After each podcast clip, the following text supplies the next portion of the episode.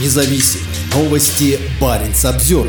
Пропадет элемент свободы. Насколько критичен для Киркинесса запрет на въезд в Норвегию легковых авто? 30 сентября возле торговых центров Киркинесса машин с российскими номерами было больше обычного. Накануне норвежский МИД объявил о введении запрета на въезд для таковых с 3 октября. Люди поехали в последний раз. Символично, что в этот день в России праздновали присоединение новых территорий, из-за чего отчасти и были введены санкции.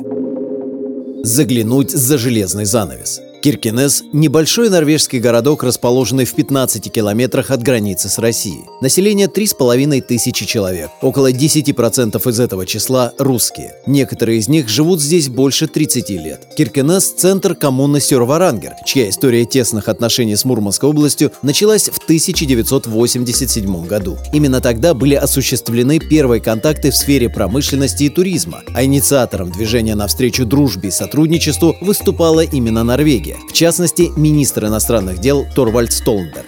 Конечно, и до этого Сёрварангер и север Кольского полуострова имели совместное прошлое. Строительство каскада ГЭС на реке Пас на Кольском полуострове в сотрудничестве Норвегии и СССР в 1960-х годах закончилось коротким периодом, когда норвежцы смогли посещать Борисоглебск, приграничный советский поселок, без визы по обычному паспорту. Или поездка школьного оркестра из Киркинесса в Никель в 1973 году. Но все это были единичные события, которые позволяли заглядывать за железный занавес норвежцам, но не советским гражданам. Так продолжалось до 1987 года, когда Россия с началом перестройки принялась открывать границы для жителей СССР и отпускать их в большой мир. На севере ситуация начала кардинально меняться после 1993 года. Тогда произошли два события, давшие импульс для дальнейшего укрепления приграничных связей. Во-первых, 11 января 1993 года в Киркенесе на встрече министров иностранных дел России и стран Северной Европы было принято решение о создании Совета Баренцева Евроарктического региона. Его целью стало содействие устойчивому развитию региона, куда входили северные территории Норвегии, Швеции и Финляндии, а также северо-запад Российской Федерации. А два месяца спустя российское правительство приняло решение об учреждении в Киркенесе генерального консульства, открытие которого состоялось в июне того же года. Все это способствовало тому, что в Киркенес стало приезжать еще больше жителей Мурманской области. Кто-то в гости к родственникам, а кто-то с целью посещения магазинов. Среди последних встречались два типа покупателей. Те, кто приобретали вещи и продукты для себя, и те, кто впоследствии перепродавали их в Мурманске. Очень многие из них пользовались личным автотранспортом. По словам Харальда Сёренсена и Эйдвина Тветта,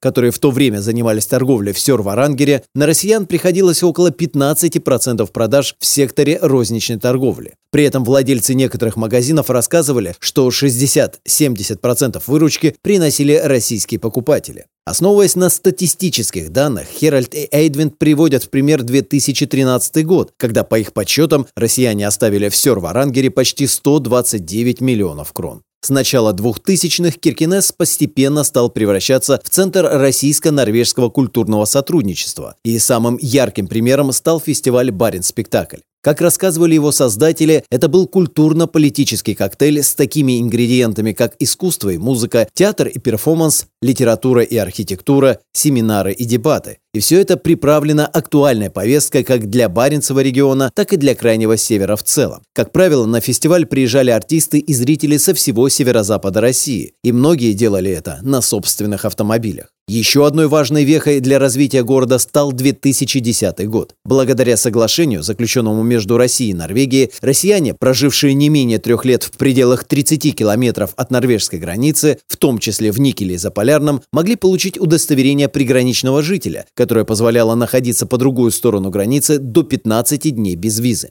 Естественно, что для них удобнее всего было использовать для поездок личные легковые автомобили. Поездка в Киркинес стала традицией выходного дня для многих жителей Кольского полуострова. Близость к Мурманску, чуть больше 200 километров, позволяла его жителям в любой день недели отправляться на заграничный шопинг в Киркинес. В городе открывались торговые центры, для работы в них набирали русскоговорящих людей. В Киркинесе до сих пор можно увидеть много вывесок и указателей на русском, а название одного из больших магазинов написано на двух языках – Spareland. В течение 30 лет сотрудничество крепло и росло, пока в 2020 году не началась пандемия. В Норвегии были закрыты все детские сады, школы и университеты, запрещены массовые мероприятия, перестали работать бары и рестораны. Локдаун привел к резкому сокращению потока на границе. За 10 месяцев 2020 года, с марта по декабрь, ее пересекли всего 17 525 человек. В 2021 цифры были еще меньше – 14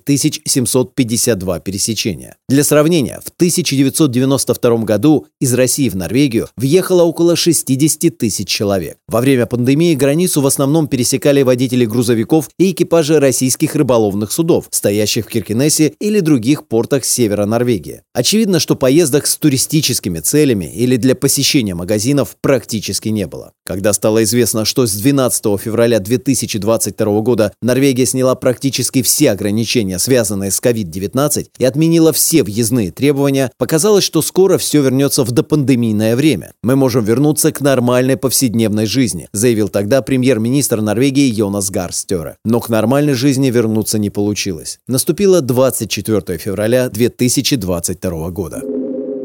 Граница уже никогда не откроется. Все то, что создавалось в течение 30 лет усилиями многих людей, политиков, ученых, артистов, начало разрушаться практически в прямом эфире. Приостановка, а затем возобновление работы Арктического совета без участия России, трудности с получением визы, закрытие норвежских визовых центров и консульств, взаимные высылки дипломатов привели к деградации международных отношений и к тому, что все меньше людей могли получить возможность пересекать границу. В начале сентября прозвучали разъяснения к запрету на въезд в ЕС автомобилей автомобилей вместимостью менее 10 посадочных мест. Норвегия хоть и не входит в Евросоюз, но последовательно поддерживает почти все вводимые им санкции. Так произошло и в этот раз. 29 сентября Министерство иностранных дел Норвегии опубликовало пресс-релиз, в котором объявило о введении запрета на въезд с 3 октября. Поскольку заявление прозвучало в пятницу, стоило ожидать, что те, кто привык приезжать в Киркинес за покупками на собственном автомобиле, постараются воспользоваться последним шансом посетить Норвегию. У большинства из приехавших настроение было пессимистичное, а взгляды на происходящее во многом совпадали. Как услышали новость, решили в последний раз поехать, потому что, скорее всего, снова граница уже никогда не откроется. Кратко и выразительно поделилась своими мыслями жительница Мурманска Анна, выражая мнение, которое звучало чаще всего. Те, с кем удалось пообщаться, прекрасно понимают, что железный занавес опускается быстро, а обратно подниматься может долгие годы. Предыдущий провисел почти 45 лет. Среди тех, кто побывал в Киркинессе в этот день встречались и постоянные гости города. По словам Андрея из Мурманска, только за 30 сентября он пересек границу уже второй раз. До пандемии, когда граница была открыта до 23.00, ему удавалось совершать по 4 поездки в день. Ассортимент покупок был обширным, от продуктов со скидками до одежды и бытовой химии.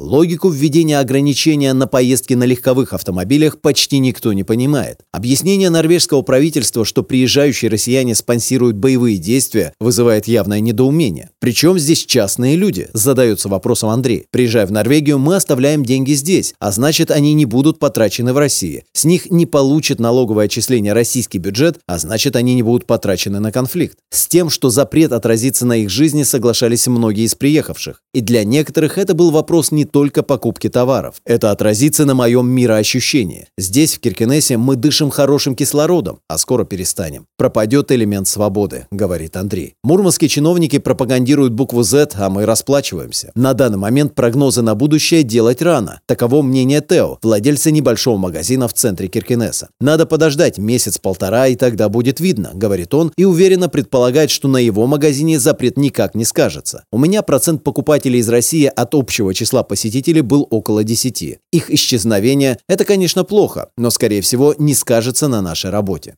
Более пессимистичное настроение у женщины, которая много лет работала продавщицей в магазине одежды. Она согласна с Тео, что по двум дням после начала действия запрета делать выводы рано. По ее словам, до пандемии конкретно их магазину российские туристы давали до 30% выручки. Затем она делится опасениями. На самом деле проблемы в Киркенесе начались задолго и до санкций, и до пандемии. Люди стали уезжать отсюда после 1996 года, когда закрылась компания Сёдварангер. Она занималась добычей руды. После этого население стало уменьшаться. А после запрета на заход российских судов в норвежские порты, проблемы начались у Кимек, судоремонтный завод, расположенный в Киркенесе. Там сейчас идут большие сокращения, и эти люди, скорее всего, тоже уедут. У женщины больше опасений вызывает не столько перспективы магазина, в котором она работает, сколько в целом будущее Киркинесса. Посмотрите на Вардио и Ватсио. Это же города-призраки. Если ситуация не изменится, я опасаюсь, что Киркинесс ждет такое же будущее. С такой безысходной точкой зрения не согласна сотрудница магазина Spark Chop. Она сравнивает ситуацию с ценой акций на бирже, когда предполагаемые негативные последствия уже заложены в их цену. Все последствия, которые могли наступить, уже фактически наступили. Если бы все изменения случились в один момент, мы бы наверняка почувствовали. Когда была пандемия, у нас всю торговлю обрубили. Я думаю, раз пандемию пережили, то и это переживем. Норвегия вместе с союзниками и единомышленниками реагирует на войну, которую Россия ведет против Украины. Важно, чтобы санкции были эффективными, чтобы мы предотвратили как можно больше доходов, необходимых российскому государству для финансирования войны, заявила министр иностранных дел Норвегии Аникин Хьюитфельд, когда объясняла суть введения запрета на въезд легковых автомобилей с российскими номерами вместимостью менее 10 мест. Каким образом это повлияет на финансирование боевых действий, не понимают ни российские граждане, ни норвежские. Более того, в недоумении находятся даже депутаты Европарламента. Отвечая на вопрос о запрете, представитель от Литвы Андрюс Кубилюс сказал, «Мы не понимаем, какой смысл останавливать машины, какие для этого предпосылки, я не могу объяснить». В первую октябрьскую субботу, когда запрет уже действовал, легковых машин с российскими номерами возле гипермаркетов Киркенеса практически не было. Парень Самсервер